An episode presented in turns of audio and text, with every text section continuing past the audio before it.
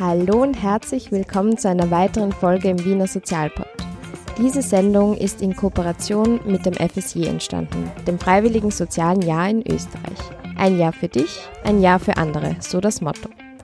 Heute wird eine Einrichtung vorgestellt aus dem Bereich Arbeit mit Menschen mit Behinderung, das ÖHTB, das österreichische Hilfswerk für taubblinde und hochgradig hör- und sehbehinderte Menschen.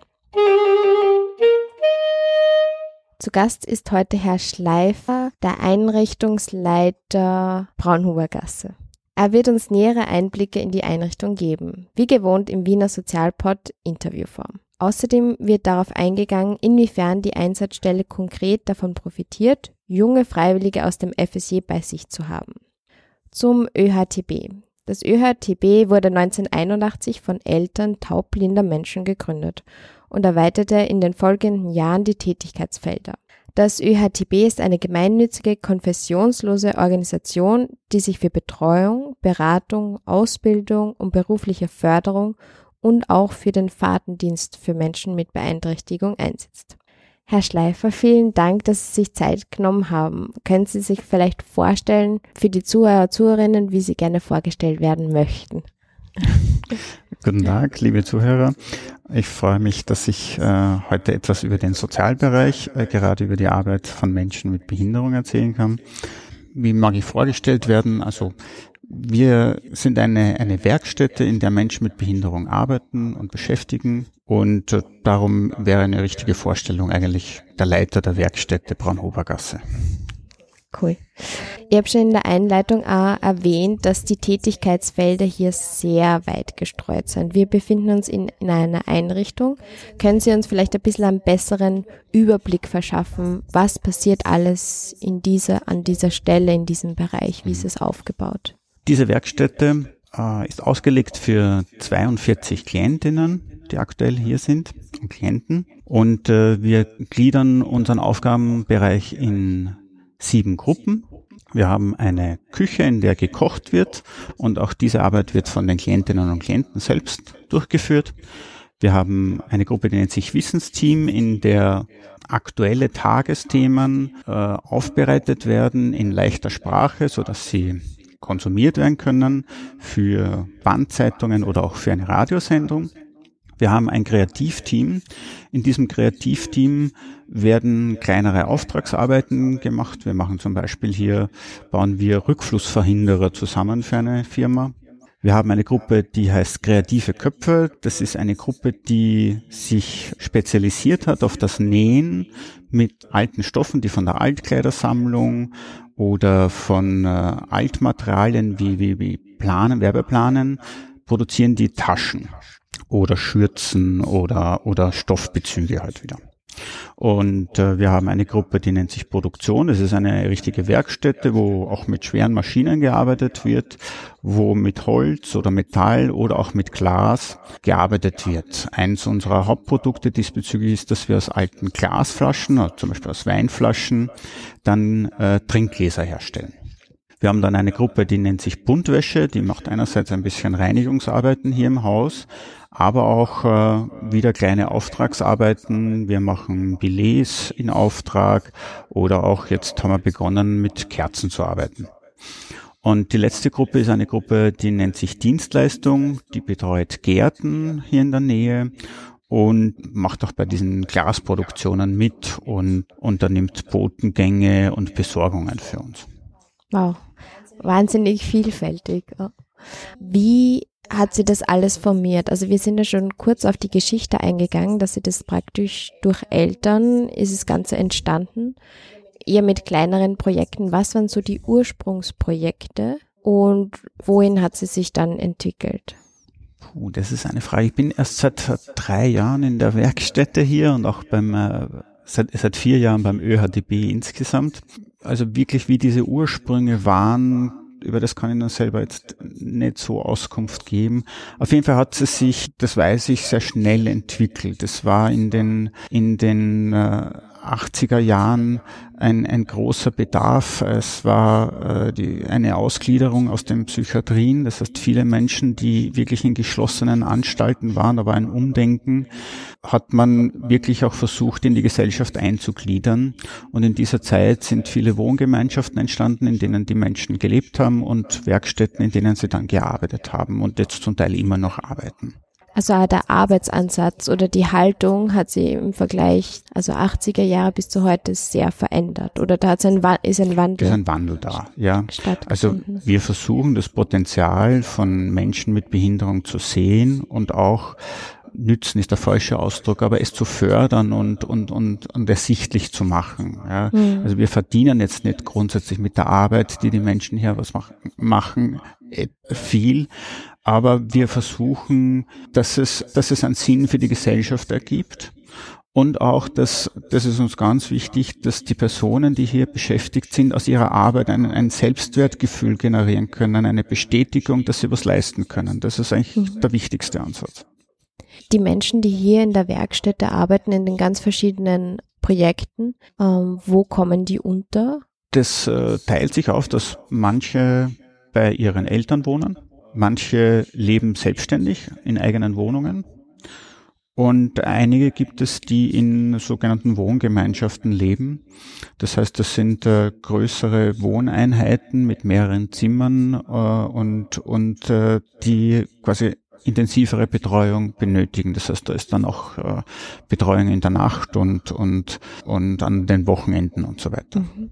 Und dann kommen sie eben zu der Werkstätte untertags und leben da halt eine Tagesstruktur auch hier in der Werkstätte. Ja, genau. Also wir, wir versuchen in einer gewissen Art und Weise arbeitsmarktnahe zu sein, aber doch die speziellen Bedürfnisse und, und auch die, die Ressourcen äh, dementsprechend zu nützen und, und auch, auch da zu agieren, dass die Personen hier wirklich einer guten Beschäftigung nachgehen können. Ja. Hm.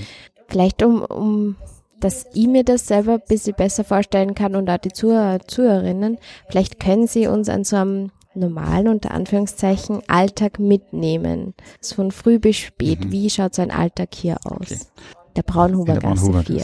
Der ist natürlich von Gruppe zu Gruppe ein bisschen unterschiedlich, aber ich versuche es einmal allgemein zu, zu erklären. Wir sperren offiziell um 7.30 Uhr auf. Oft ist es so, dass schon einige Klienten da vor der Türe stehen und, und warten. Und einige kommen dann erst äh, sozusagen im, im Lauf der, der, der, der ersten Stunden bis, bis circa neun Uhr, weil sie von Transportdiensten von ihren Zuhause abgeholt werden und äh, die natürlich das zeitlich so organisieren müssen äh, und da geht es sich nicht aus, dass alle um 7.30 Uhr dastehen. Ja. Ebenfalls zum ÖHTB. Nicht ausschließlich, aber zum Großteil. Ja. Mhm. Und danach, also wenn, wenn man ankommt, äh, bis, bis acht Uhr ist noch so, dass wir uns äh, zusammensetzen und äh, noch einen Kaffee trinken, wie es in vielen Arbeitsstätten üblich ist und ein bisschen plaudern. Und um 8 Uhr beginnt quasi die offizielle Arbeit und in den einzelnen Gruppen wird besprochen, was das, die, die Tagesarbeit heute ist. Das ist oft sehr unterschiedlich. Also zum Beispiel nehme ich die, die, die Dienstleistungsgruppe her, die bespricht dann, geht sie heute in einen Garten und wenn ja, in welchen und welche Arbeiten sind zu erledigen. Oder so wie es heute ist, es regnet, heute wird die Arbeit abgesagt und dafür eine andere Arbeit herangezogen. Und äh, wir haben dann bis 9.30 Uhr geht jede Gruppe ihren Arbeiten nach. Dann ist eine, eine halbstündige Pause, in der gefrühstückt werden kann. Und bis Mittag wird dann wieder durchgearbeitet. Und von 12 Uhr bis 13 Uhr haben wir eine Mittagspause. Und am Nachmittag die man auch gemeinsam verbringt. Die man auch gemeinsam, also wird gegessen. Also gruppenübergreifend. Gruppenübergreifend. Ja, ja, das okay. auf jeden Fall. Mhm. Also das ist uns wichtig, dass, äh, dass viel Platz ist für den Austausch untereinander und auch für Aktivitäten. Also eines der, der großen Themen, die, die die Menschen mit, mit Behinderung haben, ist, dass, äh, dass, dass sie natürlich sozial benachteiligt sind. Also sie haben weniger Kontakt zu anderen Personen und, und, und weniger Möglichkeiten, sich auszutauschen, auch weniger Möglichkeiten einmal zu streiten. Ja, auch das gehört dazu. Und wir versuchen da äh, den eine Streitkultur zu schaffen. So ungefähr, ja. Also es wird nicht äh, so wie in der Schule, dass man sagt, äh, sofort wird wird äh, jede, jede, jeder Konflikt getrennt, sondern wir versuchen die Rahmenbedingungen zu schaffen, damit dieser Konflikt auch gut gelöst werden kann. Ja. Und damit gewisse Aktivitäten, auch Spiel und Spaß auch ihren Platz haben. Mhm. Ja. Okay, dann Mittagessen, also Mittagessen bis ja. um eins und dann. Und dann ist noch bis äh, 14.30 Uhr Arbeit und um 14.30 Uhr äh, beziehungsweise 14 Uhr 45 werden dann die ersten Personen von den, von den Fahrtendiensten abgeholt und jene, die quasi selbstständig äh, nach Hause gehen, äh, können um 15 Uhr die Werkstätte verlassen. Was ist so das Besondere da an dieser Werkstätte hier in der Braunhuber Gasse? Es gibt viele gute Werkstätten, natürlich. Ich glaube, wir haben eine gute Größe. Das heißt, äh, es gibt oft die Diskussionen, wie groß muss so eine Einrichtung sein und, und da gibt's äh, die Philosophie, so, umso kleiner, umso besser, hat natürlich seine Vorteile auch.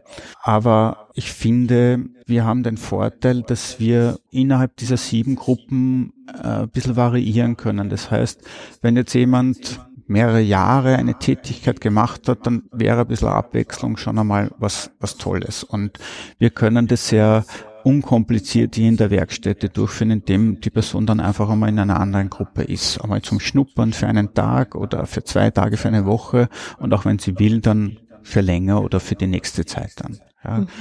Und das ist, glaube ich, ein großer Vorteil, weil innerhalb einer also von einer Einrichtung zur, zu einer anderen, selbst innerhalb des ÖRTB ist es immer wieder ein bisschen komplizierter und in eine andere Einrichtung zu wechseln ist überhaupt sehr kompliziert. Ja. Mhm. Und äh, diesbezüglich glaube ich ist, dass die, wir hier mit, den, mit, den, mit dem Platz für 42 Klientinnen eine, eine sehr, sehr ideale Größe darstellen.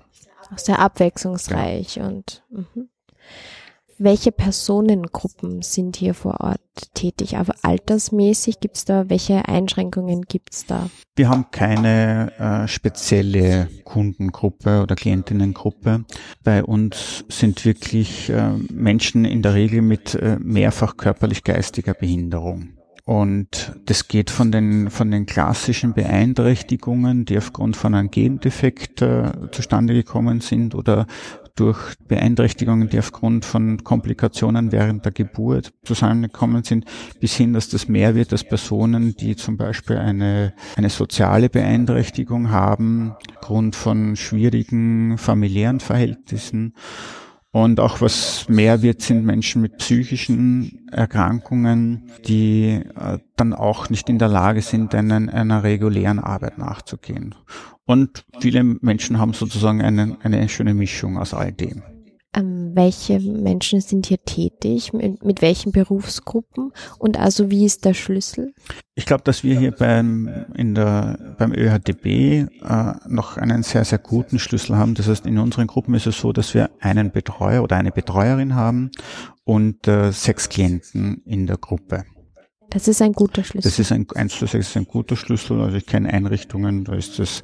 Und es ist dann sehr abhängig, wie selbstständig die Personen sind. In der Braunhubergasse sind doch eher selbstständige Personen.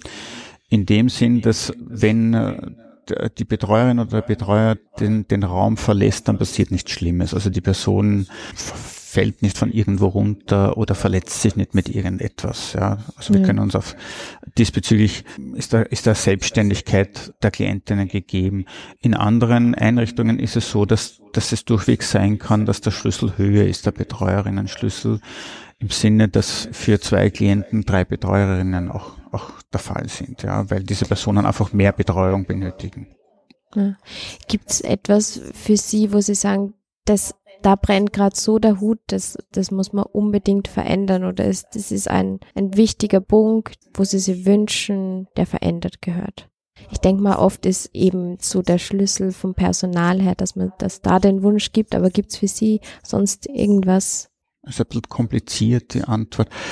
Äh, Menschen mit Behinderung sind eine sehr kleine Menschengruppe und auch nicht in sich eine homogene Gruppe. Das heißt, die Bedürfnisse sind sehr, sehr unterschiedlich. Also es reicht von Menschen, die eine körperliche Beeinträchtigung haben, aber geistig keine Einschränkung und die haben andere Bedürfnisse als jemand, der körperlich geistig beeinträchtigt ist und, und hier ist. Und es ist aber leider so, dass, dass ähm, die wenigen Interessensvertretungen, die es gibt, für mich das ein bisschen zu wenig differenzieren. Das heißt, momentan ist es sehr stark, was, was gerade Menschen brauchen, die, die sich äh, sehr gut organisieren können, aber die halt aufgrund ihrer körperlichen Beeinträchtigung Unterstützung brauchen. Das wird momentan durch Medien, durch, durch die Interessensvertretung sehr stark propagiert. Und für mich bleiben die Menschen, für die wir hier zuständig sind, ein bisschen äh, was, was den, äh, die, das Interesse der Öffentlichkeit oder das, was in die Öffentlichkeit transportiert wird, ein bisschen zurück. Ja. Mhm. Da werden die Mittel momentan doch gekürzt. Und ob dieser Schlüssel sozusagen noch aufrechterhalten wird auf Dauer, das, das ist fraglich. Also ich wünsche mir da wirklich, weil Sie von einem Wunsch gesprochen haben, dass, äh, dass man da differenziert und dass man auch diese Personen ganz deutlich sieht. Und haben Sie das Gefühl gehabt, da hat schon bessere Zeiten dafür gegeben? Also für die Differenzierung auch und? Ja, doch, doch, ja. Also es ist, es ist viel passiert und ich glaube, dass wir gerade in, in, in Wien äh, doch ein, äh, ein tolles Sozialsystem haben, gerade auch für Menschen mit Behinderung. Aber diesbezüglich ist, ist seit ein paar Jahren so, dass das doch meiner Ansicht nach sich zurückentwickelt. Was wird es dafür konkret brauchen? Das ist immer so eine Sache, das Geld. Ja. Auch, auch die Anerkennung natürlich. Ja. Also wir sind, wir sind äh, noch nicht so weit, dass, dass, dass Menschen in, in, in ihrer individuellen Vielfalt wirklich als solches anerkannt sind und angenommen sind. Und dementsprechend ist jetzt ähm, in, in vielen Kult also in vielen mm, sozialen Schichten ist noch nicht so üblich, dass jemand, der, der Behindertenbetreuer ist, das auch so offen artikulieren kann, weil er neben einem Ingenieur oder neben einem Bankangestellten vielleicht jetzt nicht so toll dasteht. Vom Ansehen. Ansehen. Hm. Zum Thema sensible Sprache. Ähm, da frage ich mir ja immer, wie wählt man die korrekte unter Anführungszeichen Sprache jetzt den, jetzt nicht nur in dem Bereich, sondern überhaupt im sozialen Bereich. Auch für Menschen, die vielleicht nicht in dem Bereich tagtäglich arbeiten, wie würden Sie darauf antworten? Wie wählt man eine korrekte, gewaltfreie Kommunikation in dem Kontext? war schon wieder so hochgestochen. nein, nein, es ist, es ist eine, eine total spannende Frage und dies selbst innerhalb des Bereichs wird die heiß diskutiert, weil sie ja seit vielen Jahren immer wieder diskutieren. Also der Begriff äh, Menschen mit Behinderung war sehr lange gebräuchlich, dann hat sie kurzfristig der Begriff Menschen mit besonderen Bedürfnissen etabliert, der ist aber jetzt wieder im Verschwinden. Also ich glaube, es ist, es ist selbst für jemanden, der in dem Bereich arbeitet, nicht leicht. Ja und geschweige denn für jemand, der, der, der jetzt mit dem Bereich noch nicht so viel zu tun hat. Ganz wichtig ist, dass man es diskutiert und die Personen dann oft selber fragt, wie wollt ihr genannt werden? Sie so gut wie möglich danach richtet und es immer weiter diskutieren, weil wenn wir jetzt den Begriff hernehmen, der vor vielen, vielen Jahren gebraucht war, äh, der geheißen hat geistesschwach, ja, wenn ich mir das Wort alleine nur hernehme, ist es an sich ja nichts ganz Schlimmes, ja, es liegt dann oft an der Betonung, es liegt dann oft, wie ich das Wort einsetze, dass es eigentlich nicht mehr passend ist und, und diskriminierend und abwertend ist, ja. Und diesbezüglich ist es gut, es zu diskutieren und, und wahrscheinlich auch immer neu zu definieren. Hm. Aber ist es nicht so, wenn man immer so den Fokus drauf legt, ja, das Korrekte zu sagen und immer wieder hervorzuholen, praktisch, dass ein Unterschied besteht, allein in der Benennung, dass man es dadurch ja indirekt irgendwie mehr forciert? Auch? Ich, ich bin der Meinung, in, in, in, in allen Bereichen ist es so, dass dass wir über das Wort zu einer Umsetzung kommen. Das heißt, erst wenn ich etwas benennen kann und wenn ich für etwas einen Begriff finde, dann, dann beginnt mein Handeln etwas zu verändern oder etwas äh, in die Wege zu leiten. Und darum bin ich jemand, der, der nicht müde wird, über diese Begriffe zu diskutieren, auch wenn es über ja. viele Jahre schon mhm. geht. Ja. Den Diskurs offen halten und eben ah, den partizipativen Zugang ebenso dass sie nicht entscheiden oder dass nicht eine Arbeitsgruppe entscheidet. Ja. ja. Jetzt machen wir ein bisschen einen Schwenk jetzt eher so zum FSJ. Wie sind Sie persönlich zum ÖHTB gekommen und haben Sie zufällig auch ein freiwilliges Jahr gemacht? Oder wie sind Sie in den Sozialbereich geraten? Äh, ich bin Quereinsteiger. Das heißt, ich habe ursprünglich eine, eine grafische Ausbildung gemacht, habe in dem Bereich gearbeitet, der zwischen Grafik und Druck liegt und habe dann lang für Handelsunternehmen gearbeitet. Und Handelsunternehmen haben sicherlich etwas äh, Schwieriges an sich. Da geht es sehr viel um Zahlen, da geht es äh, in erster Linie um, um Umsätze, um Gewinne und so weiter.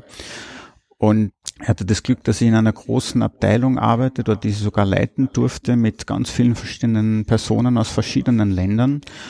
Und das war total spannend und es hat mir sehr viel Spaß gemacht, mit diesen Personen zu arbeiten, auch die verschiedenen Eigenheiten doch irgendwie auf einen gemeinsamen Konsens zu bringen. Und gleichzeitig war aber das Zahlen, Zahlen und, und Umsätze.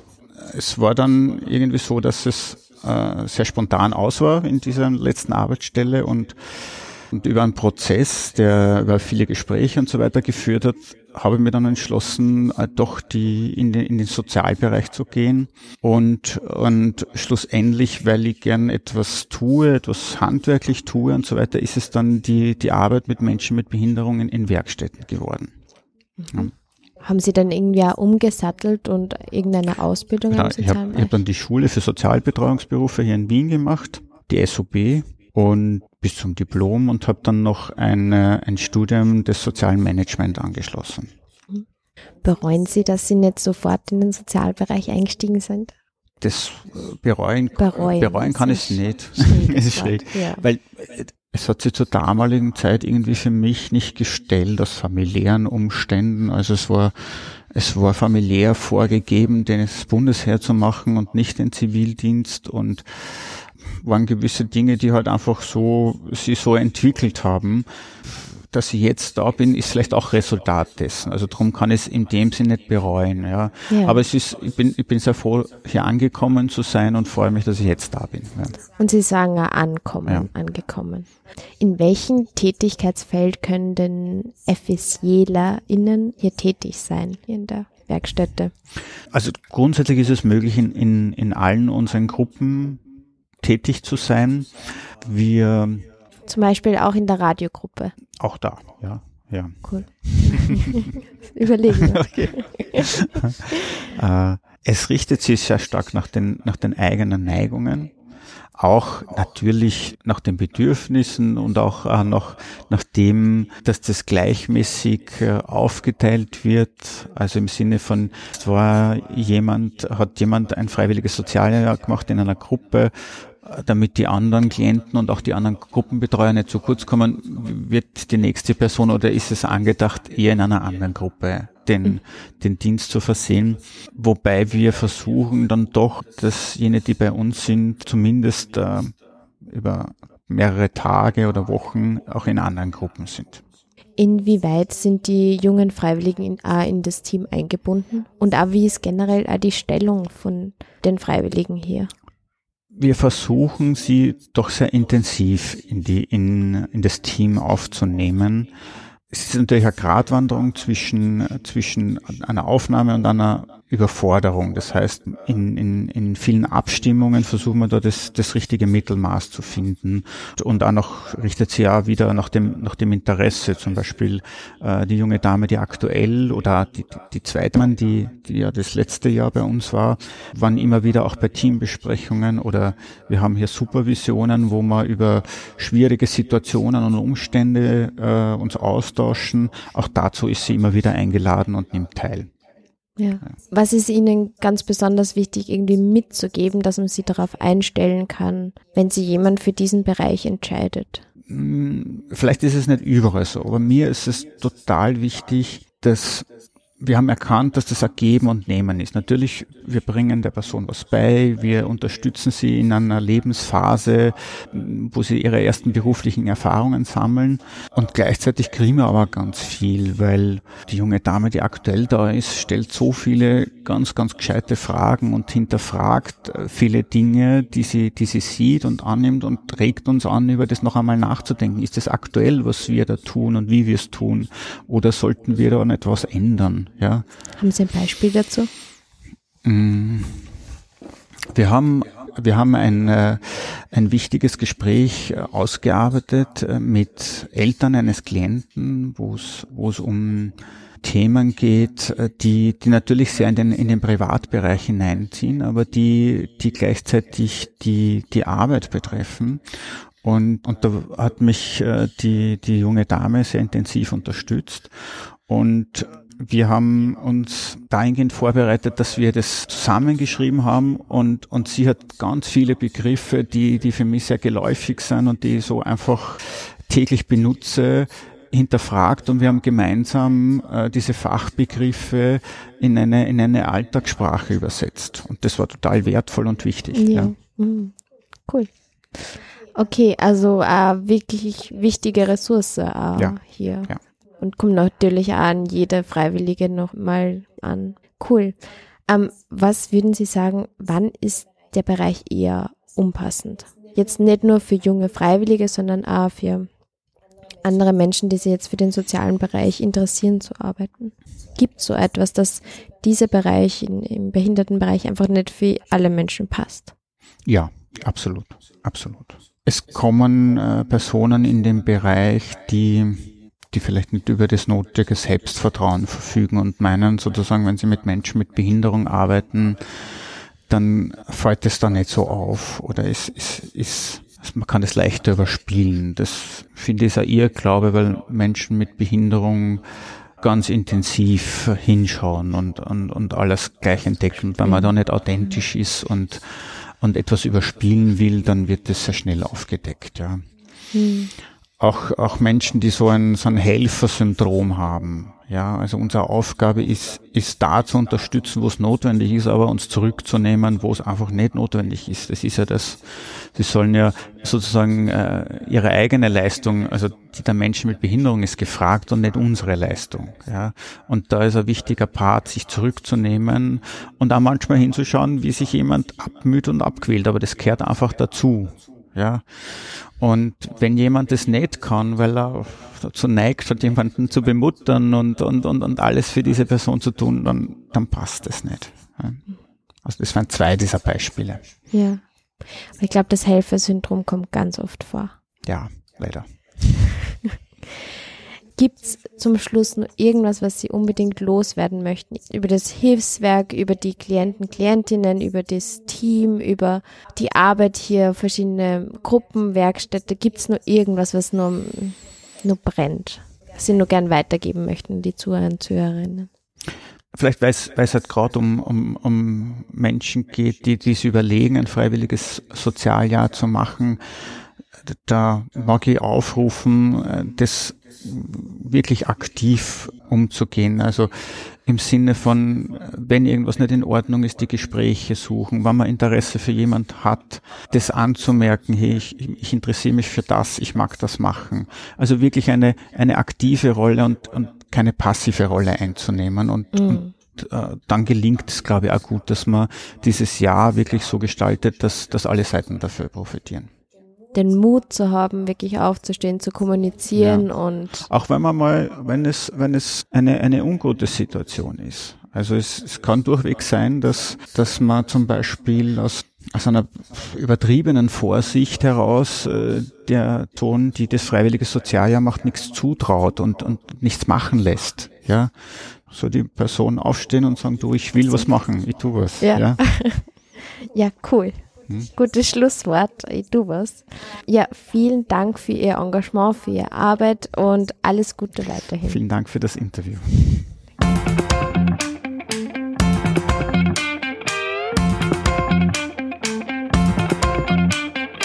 Das war also das Interview mit Herrn Schleifer, der in der Werkstätte des ÖHTB in der Braunhuber Gasse tätig ist. Diese Podcast-Serie speziell zum Freiwilligen Sozialen Jahr soll aufzeigen, welche Einsatzbereiche möglich sind. Aber da gibt's noch viel, viel, viel mehr. Wenn euch ein FSJ interessiert oder ihr jemanden kennt, den oder die es interessieren könnte, würde ich euch vorschlagen. Springt auf die Homepage des FSJ und informiert euch dort weiter. Wenn euch der Podcast weiter interessiert, könnt ihr natürlich auch hier auf die Homepage springen und mir eine Nachricht hinterlassen. Wenn ihr noch Kommentare zum Interview habt, Anregungen, Tipps, Gedanken und Co., lasst es mich wissen.